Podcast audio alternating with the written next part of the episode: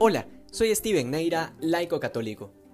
Recuerdo que hace poco en una pequeña catequesis en donde hablaba sobre el Antiguo Testamento, una persona dijo que de todas maneras para los judíos no debe haber sido tan claro el hecho de que Jesús era el Mesías, de manera que estaba de alguna forma justificado el que muchos no creyesen. Después de todo, el Señor a veces hablaba en parábolas y no siempre decía las cosas de manera explícita. Sin embargo, el Evangelio de hoy es uno de esos pasajes que nos permite entender por qué el Señor se rehusó a darles una señal, porque ya habían tenido a los profetas, y de hecho los llamó generación malvada y perversa. Y digo que nos permite entender mejor esto porque se ve con mucha claridad cómo el Señor desenrolla el volumen del profeta Isaías, que se refería a la venida del Mesías y al reino de Dios, y después de leerlo dice tajantemente, esta escritura se ha cumplido hoy. Entre otras cosas, la profecía de Isaías habla de cómo el Espíritu del Señor ha ungido al Mesías. Y es interesante porque justamente la palabra Cristo significa ungido. Por esta razón nosotros decimos Jesucristo, que quiere decir de manera abreviada que creemos que Jesús es el ungido de Dios, el Mesías, el Cristo que esperaban las naciones.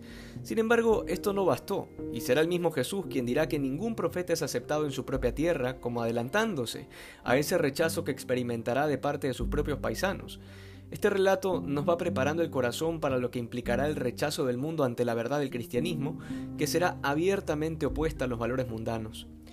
Finalmente nos queda la pregunta de uno de los fariseos, de si no era este el hijo de José, como haciendo alusión a ese aspecto humano de Jesús que para la mentalidad de muchos era uno de los grandes obstáculos para aceptar en Jesús al Mesías y al ungido.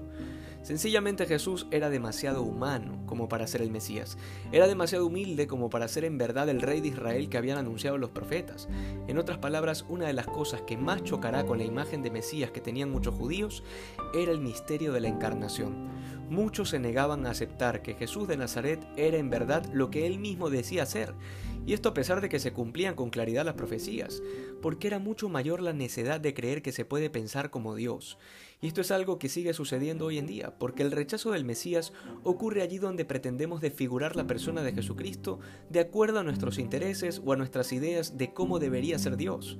A muchos les incomoda la consecuencia última de la humanidad de Cristo y prefieren ocultar o evitar esos detalles, porque creen que Dios es menos Dios por haber asumido nuestra naturaleza, porque se resisten a creer que Jesucristo es verdadero Dios y verdadero hombre tal como lo enseña la Iglesia. Aquello que decíamos al inicio sobre que los judíos no tenían las herramientas necesarias para conocer con claridad quién era Jesús de Nazaret no tiene sentido. Cristo fue bastante abierto y claro respecto a su misión y a su identidad, y en la medida en que se iba acercando la hora de su pasión, los discursos serían cada vez más explícitos y polémicos. La realidad no es que faltaba claridad en Jesús, sino que faltaba sensatez en la gente, tanto las de aquel tiempo como en nosotros.